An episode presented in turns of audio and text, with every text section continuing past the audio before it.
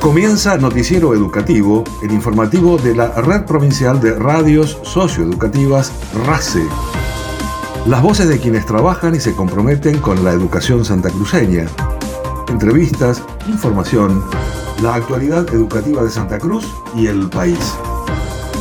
Bienvenidos. Estos son los principales títulos del noticiero educativo Panorama Semanal.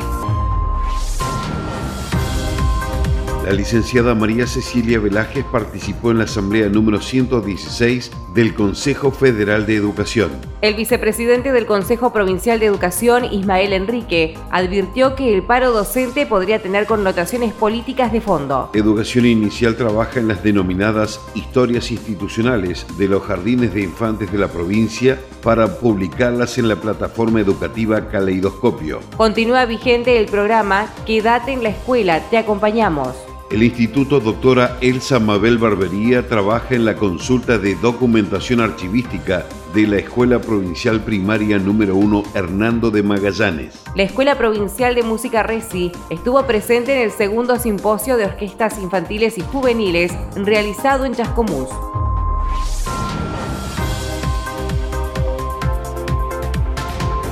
El Consejo Provincial de Educación continúa con las negociaciones con los gremios ADOSAC y AMET, quienes desde el comienzo de clases realizaron medidas de fuerza en forma alternada, a pesar de no estar cerradas las paritarias. Ismael Enrique, vicepresidente de la cartera educativa, indicó que las clases tienen presencialidad plena en toda la provincia, pero advirtió que el paro docente podría tener connotaciones políticas de fondo. Sí, nosotros cuando se decretó el paro de 72 horas, el día de comienzo del ciclo lectivo en toda la provincia, excepto Chaltén que se había comenzado. Nosotros, cuando las dos entidades sindicales, tanto y AMET, decretaron paro para el inicio, nosotros solicitamos a trabajo que interponga la conciliación obligatoria, entendiendo que se rompía la posibilidad de seguir en, la mesa de negociación paritaria, obviamente. Mm. Así que bueno, dictó la conciliación obligatoria el Ministerio de Trabajo y fue acatada inmediatamente por este, el sindicato AMET, de los técnicos, no así por ADOSAC. Continuamos ahora en el marco de la conciliación obligatoria, el día de ayer nos reunimos con AMET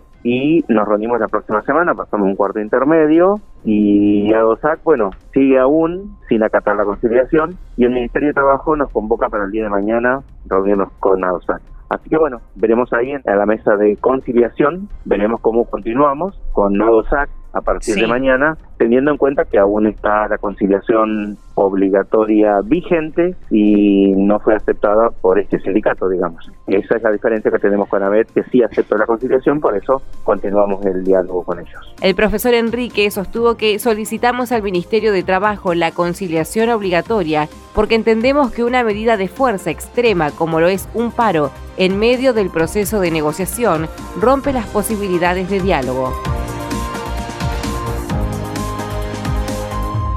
Directivos, docentes y equipos de supervisión de los distintos jardines de infantes de la provincia realizaron un encuentro virtual con el propósito de profundizar las acciones a implementar durante el presente ciclo lectivo.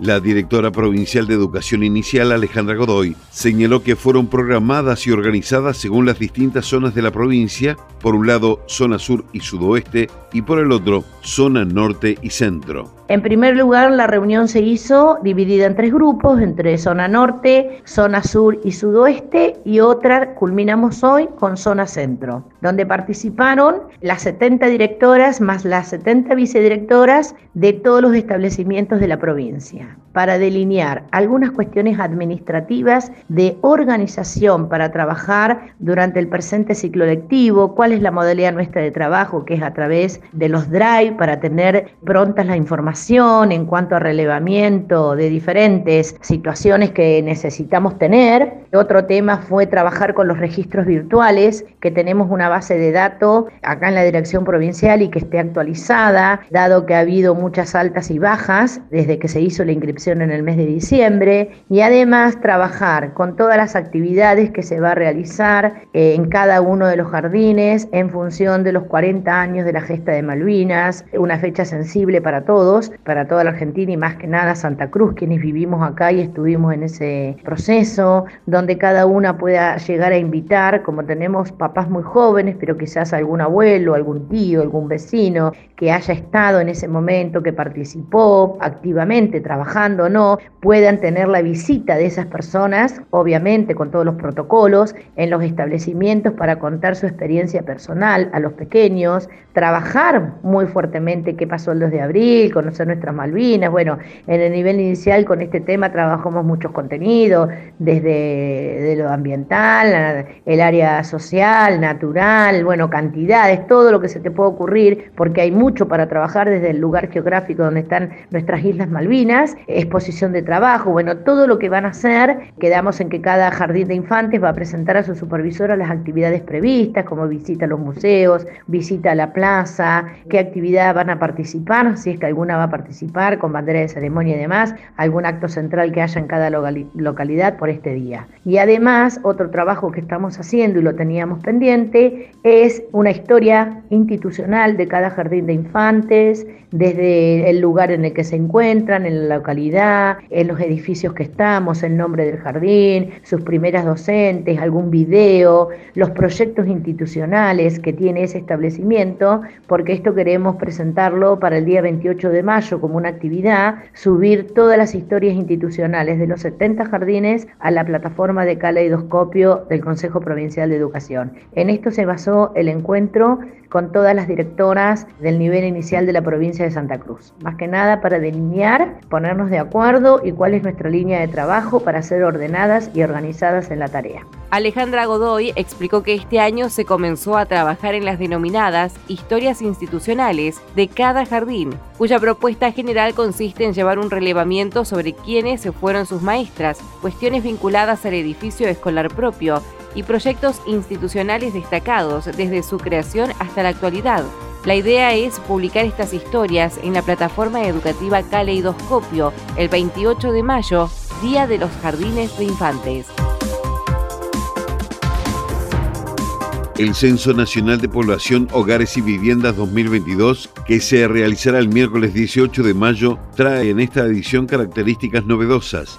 El secretario de Planeamiento Estratégico de Santa Cruz, Mario Rodríguez, fue entrevistado en el programa Conexión RACE que se emite por Radio Nacional Lago Argentino y explicó que es el operativo más importante que despliega el país por la magnitud de la participación y el esfuerzo de todos los ciudadanos. El censo es bimodal y también acá para en el caso de Santa Cruz va a tener tres etapas. La etapa virtual que comenzó hoy y va a estar disponible hasta el miércoles 18 de mayo que es el feriado nacional. El miércoles 18 de mayo va a ser la etapa presencial pero en el caso de las áreas rurales, ¿sí? Eh, todas las personas que vivan en, en, el campo concretamente se pueden censar de manera virtual, pero la parte presencial va a comenzar en Santa Cruz a mediados de abril. Aquí van a tener esas tres etapas. Hoy empieza la virtual, a mediados de abril para todo lo que son áreas rurales comienza de manera presencial, se van a ir a todas las estancias de la provincia y luego el 18 de mayo se hace el censo tradicional en todo el país. El funcionario Mario Rodríguez explicó que en esta oportunidad será bimodal para aquellos que tienen acceso a Internet y en mayo en formato presencial, acotando los tiempos en cada hogar. El lema del censo 2022 es reconocernos y una de las novedades es que en menos de media hora se podrán adelantar más de 60 preguntas desde el celular u otro dispositivo electrónico con servicio de Internet. El funcionario provincial dijo que todo indica que los próximos censos serán virtuales. Sigue vigente el programa Quédate en la escuela, te acompañamos la secretaria técnica del Consejo Provincial de Educación, profesora Alejandra Pérez Osuna, dialogó con el programa Conexión en RACE, que se emite por Radio Nacional Lago Argentino, e indicó que este programa es una política pública socioeducativa dentro de la provincia de Santa Cruz, que cuenta con múltiples y diferentes herramientas para acompañar las trayectorias y aprendizajes de los estudiantes. Nosotros generalmente lo que es, digo, son varias líneas de acción. Una de las que pusimos escuelas de verano a través de las instituciones a donde asisten los chicos. Eso que escuelas de verano hoy se transforma en lo que son jornadas extendidas. ¿Mm? Entonces, a partir de ahí está. Y, nosotros en cada institución tenemos información de aquellas actividades que estamos proponiendo dentro del programa. Si no, se pueden acercar a la escuela mm, provincial número 83 en Río Gallegos. En cada una de las localidades nosotros tenemos una escuela sede donde pueden ir a consultar para que puedan anotar los chicos las diferentes propuestas que tenemos. Pérez Osuna remarcó que cumpliendo con los protocolos y las medidas sanitarias pueden acercarse a cada institución para poder ser parte de las propuestas educativas del programa que cuenta con actividades lúdicas, fútbol callejero, ESI, coros y orquestas, ciencia y tecnología, actividades artísticas y talleres de lectura. El 17 de marzo se celebraron los 134 años de la Escuela Provincial Primaria número 1 Hernando de Magallanes, la institución pública más antigua de Río Gallegos, fundada en 1888.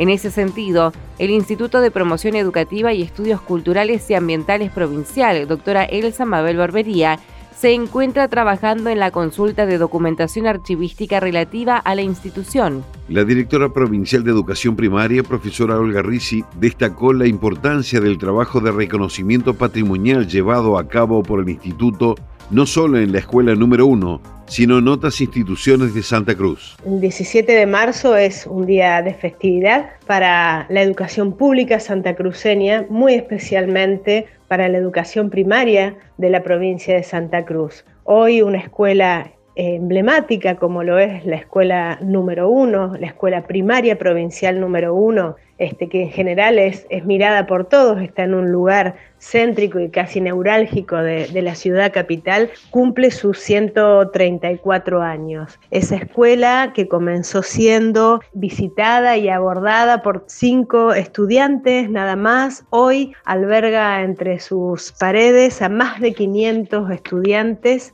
y realmente es un orgullo para mí hoy poder hablar de esta escuela con toda la significancia que eso tiene, entendiendo que esta, nuestra provincia, es referente de lo que la educación pública sostiene. Y en especial para todos aquellos y aquellas que convencidos estamos que donde hay una escuela hay derecho y donde hay una escuela hay libertades. Por supuesto, están en estrecha relación con aquellos hijos, hijas, hijes que vinieron a esta provincia o que vivían en esta provincia y que nacieron aquí y tuvieron la oportunidad de ser parte de esta primera escuela primaria provincial, este, hoy escuela provincial. Hoy también es parte, junto con otras escuelas primarias, de la red de escuelas patrimoniales a partir de la, la creación y puesta en marcha del Instituto Elsa Barbería, que funciona especialmente allí en el predio donde hay un espacio de la escuela número uno. Este instituto comenzó con todo el trabajo de reconocimiento patrimonial de las escuelas primarias, sobre todo aquellas que hoy ya tienen en sus saberes más de 100 años. Y la escuela primaria provincial número uno es parte de esa red que hoy viene haciendo un trabajo de recopilación de las historias maravillosas que en nuestras escuelas primarias han ocurrido. La profesora Risi agradeció el trabajo realizado por docentes, estudiantes y comunidad educativa de la Escuela número 1 Hernando de Magallanes, declarada Monumento Histórico Nacional y Provincial.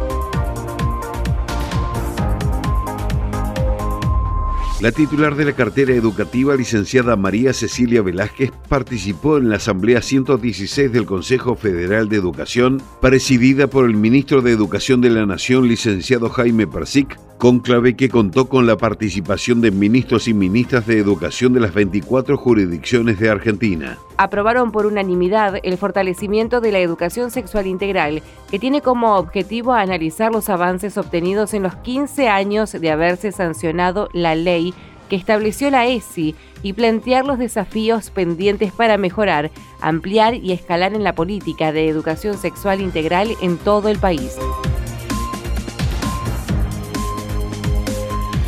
En la reciente asamblea del Consejo Federal de Educación también se presentó el Plan Educativo Anual 2022 que a través de tres ejes garantizará el acceso, permanencia y egreso de los estudiantes en todo el territorio nacional, el fortalecimiento de los procesos de enseñanza y aprendizaje y del sistema educativo en su conjunto. El Consejo Federal de Educación resolvió que el primer día hábil siguiente al primero de mayo de cada año, las y los estudiantes de tercer año de la secundaria de todos los establecimientos educativos de gestión pública y privada realicen la promesa de lealtad a la Constitución Nacional. También se aprobó la resolución para la Ley 27.652 de trayectorias educativas afectadas por la pandemia COVID-19 que establece la coordinación de acciones entre las 24 jurisdicciones y la cartera educativa nacional para la revinculación, acompañamiento y fortalecimiento de las trayectorias escolares en todas las instituciones educativas. Con esta medida se busca afianzar los lazos entre la escuela, las familias y la comunidad a fin de sostener el vínculo entre estudiantes y la escuela. El Consejo Federal de Educación acordó renovar el programa federal Aulas Talleres Móviles, que contará con 23 nuevos trailers para seguir llevando capacitaciones a todos los rincones del país y se aprobó la designación de las representaciones en los consejos consultivos CFE y consejos de ley 26.026. Finalmente se hizo entrega de materiales educativos para el abordaje del 2 de abril Día de los Veteranos, las Veteranas y los Caídos en Malvinas.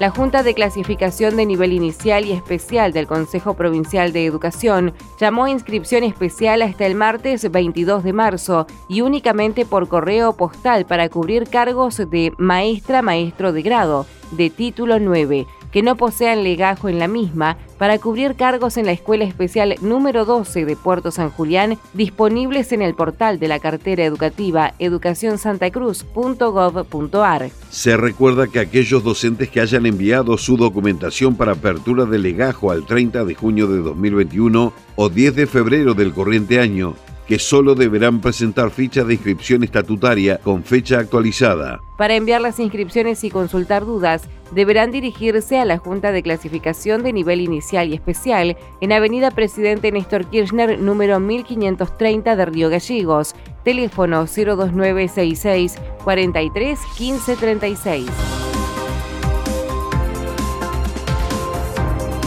La Escuela Provincial de Música RECI estuvo presente en el segundo simposio de orquestas infantiles y juveniles organizado por la Fundación Soy Hard en Chascomús, provincia de Buenos Aires, y tuvo como propósito la co-construcción de oportunidades ante los desafíos que sus proyectos transitan frente a los efectos de la pandemia COVID-19. La directora general de Educación Artística del Consejo Provincial de Educación, Viviana García Pacheco, dijo que el encuentro funcionó como un instrumento de educación ciudadana y promoción humana, cuyo eje transversal de trabajo fue la comunicación aplicado a lo cultural, educativo y social felices de comentarles, como siempre, que nos ponemos a trabajar y, obtenemos estos logros, que dos profesores de la Escuela Provincial de Música RECI, con sede en Río Gallegos y sede Caleta Olivia, participaron de la segunda edición del simposio Soy JAR. Ustedes saben que el Consejo de Educación tiene un convenio firmado con la Fundación de Orquesta Escuela de Chascomús y este simposio siempre se hace y se, se repiensan las prácticas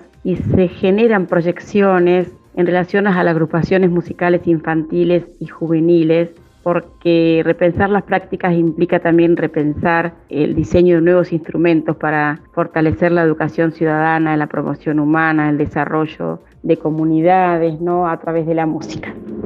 Este simposio se realizó en el mes de febrero en la ciudad de Chascomús. Participaron nuestros docentes, Bruno Vargas de la sede San Benito de Orquesta Latinoamericana y el profesor Juan Hermosilla también de la Orquesta Latinoamericana que tiene sede en Caleta esos dos días, además de encontrarse con otros docentes que piensan y que como nosotros, ¿no? como parte del consejo, que, la música es una herramienta y la orquesta es una herramienta de construcción de ciudadanía que implica ejercer derechos y también asumir responsabilidades en cuanto a la comunidad donde estamos insertos, tuvo varios puntos importantes eh, se trabajó en exposiciones, por ejemplo, cómo abordar proyectos desde una experiencia en relación a la discapacidad. También compartimos experiencias, compartimos experiencias en relación a la gestión cultural de lo que hace una orquesta en una provincia, en este caso la provincia de Río Negro. También fue muy importante el abordaje de la actividad de la orquesta del primer día. Yo explico que la orquesta del primer día es fundante porque es como que eh,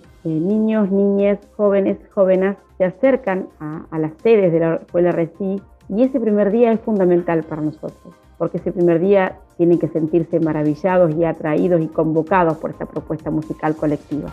Representando a Santa Cruz, participaron los profesores Bruno Vargas de la Orquesta Latinoamericana con sede en el barrio San Benito de Río Gallegos y Juan Hermosilla de la Orquesta Latinoamericana de Caleta Orivia. Nacionales. El Ministerio de Educación de la Nación anunció un aumento en el monto de las becas Progresar que pasarán de los 3.600 pesos que se pagaban en marzo de 2021 a 6.400 pesos para marzo de este año, lo que implica un aumento del 78% interanual. Jaime Persic remarcó la importancia de esta inversión, señalando que para una Argentina que quiere ser más justa y federal es necesario una educación pública de calidad. Progresar es el programa implementado por el Gobierno Nacional para fortalecer el ingreso, permanencia y egreso de alumnas y alumnos, promover la finalización de la educación obligatoria y fomentar la educación superior y cursos de formación profesional. En esta convocatoria 2022 ya son casi 1.430.000 jóvenes los que perciben este beneficio. Noticiero Educativo RACE, las voces de los protagonistas. Noticiero Educativo se elabora con información propia, aportes de las áreas de prensa del Consejo Provincial de Educación y el Gobierno de Santa Cruz, Ministerio de Educación de la Nación y portales educativos. Una producción de la Red Provincial de Radios Socioeducativas. Noticiero Educativo RACE una producción integral del equipo de la Red Provincial de Radios Socioeducativas de Santa Cruz.